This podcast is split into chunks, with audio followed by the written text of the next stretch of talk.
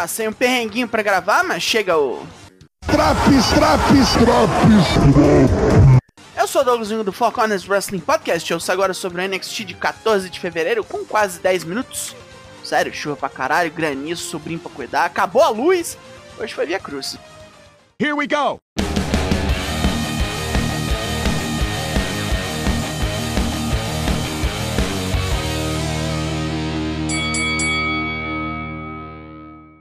Treta pra começar e vem o Anos da Oceania rumo ao ringue.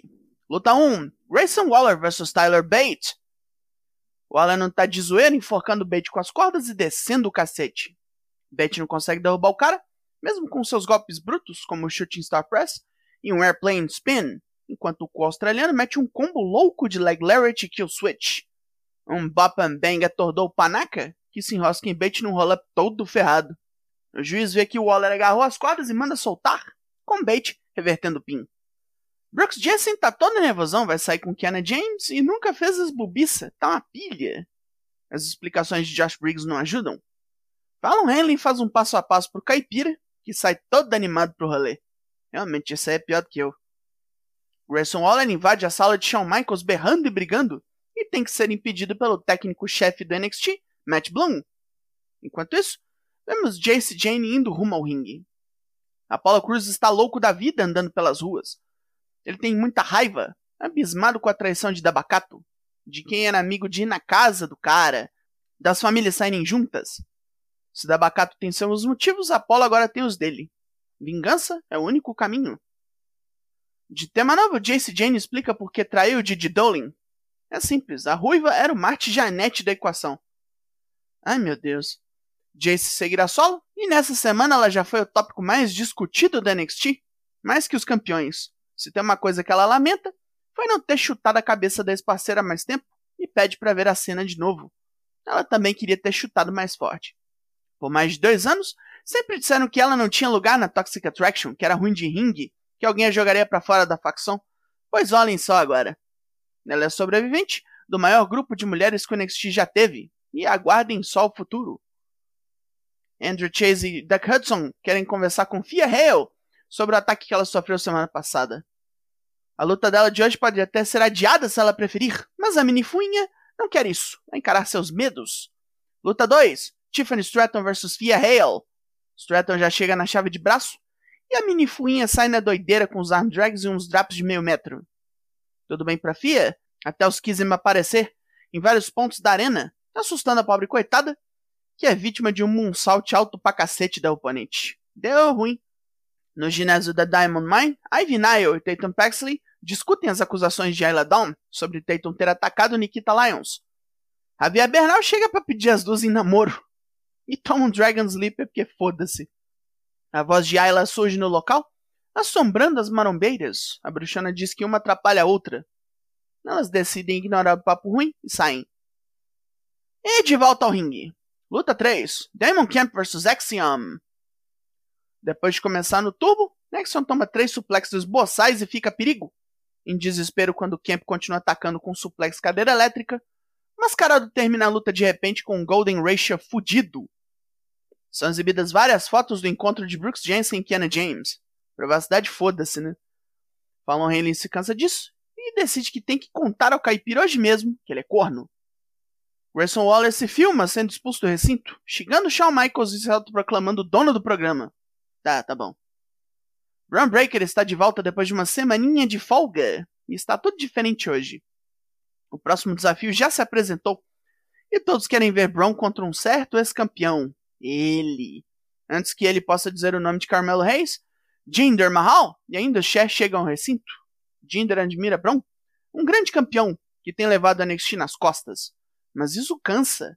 Brown já deve estar sentindo o peso real de sua posição depois de um ano. A vulnerabilidade está visível e Jinder desafia o campeão para uma luta semana que vem. Brown tá nem aí, aceita e ainda faz uma piadinha que Jinder formou a nova Three-Man Band. Os outros indianos não curtem e Jinder quer esse espírito, essa arrogância quando enfrentá-lo.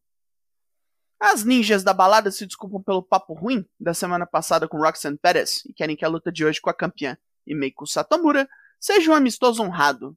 Tudo bem por Roxy, e ela agradece a Meiko pela presença. A chefona tem suas razões. Indy Hartwell está feliz como todos nós de ver a Toxic Attraction acabar desse jeito feio. Mas Jace Jane achar que vai subir com um foguete no cu pro topo da divisão feminina é um erro. Semana que vem, ela que vai tomar um chutão na cabeça e morrer. E então, quem vai enfrentar Wesley em seu desafio aberto? Tony D'Angelo e Dijak chegam ali, mas se embolam de porrada, com os Tex indo ajudar o patrão.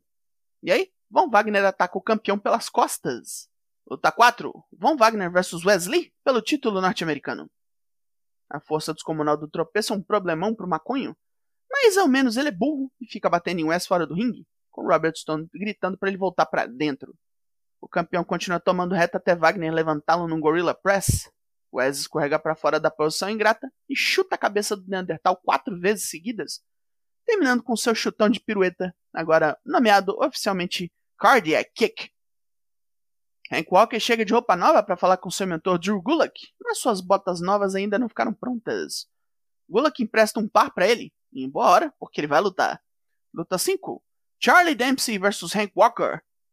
Hoje Walker dá bem mais trabalho para Dempsey e vem até com Fujiwara Armbar que o filho de William Regal sofre para combater. Walker tem que reposicionar o movimento algumas vezes e numa dessas Dempsey encaixa o Reverse Viper Stretch sem dó nem piedade. Depois da luta, Dempsey tortura mais o cara, com Drew Gulak se recusando a fazer alguma coisa.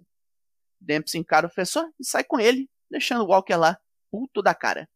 Von Wagner destrói o vestiário enquanto Robert Stone tenta manter a compostura, mas não se aguenta e berram: Me ajuda a te ajudar!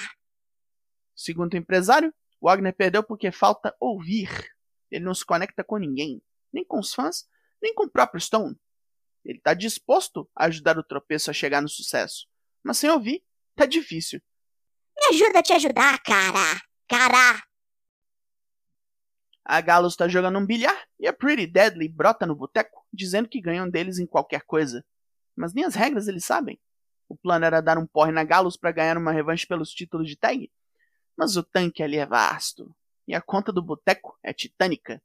Kip e Elton acabam pagando. E Coffee e Wolfgang topam a luta. Era só pedir. Eles não são de zoeira feita New Day. Ilian Dragunov, que voltou semana passada, fala com uma dor motiva ele passou por muita dor desde que J.D. McDonough o botou no hospital e pretende retribuir tudinho. A retina descolada que ele causou no cabeçudo é só o começo. Trick Williams convoca o russo pro ringue. Achando graça, Dragunov vai. Trick quer ver se o cara é tudo isso e vê quando o russo dá-lhe um voleio na orelha. J.D. McDonough vem loucão, com o olho tampado, dizendo que o lugar de Dragunov é em cana e que vai bater tanto nele que nem segurar o filho ele vai dar conta. Isso dá a chance de Trick bater de volta, mas Dragunov levanta e JD não faz nada. E lá vai Trick se gabar pro chefe, perguntando se Carmelo Reis viu o que rolou. Melo é esperto e diz que Trick acordou um dragão. Vai ter que ver isso aí.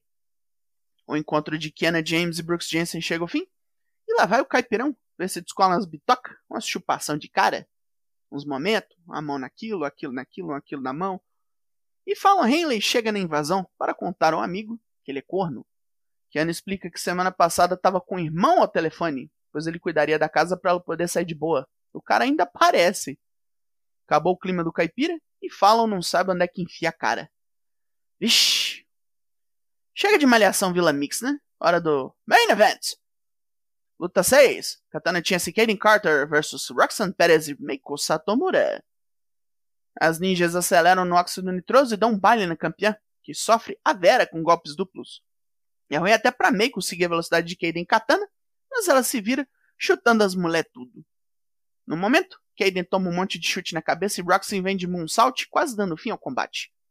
Meiko vacila e joga ela no canto para bater. Toma até um Frankenstein assistido. Roxy corre para acudir. Katana toma um backflip com joelhada no lombo e uma bicicleta em Kaden de Meiko. Com a cosplayer de predador tontinha, Roxy enfia o Pop Rocks e acabou. Meiko pega o microfone depois do fim e manda um uma mão lava outra. Pede desafio pelo título ali mesmo. A campeã fica honrada e aceita. Fim de programa.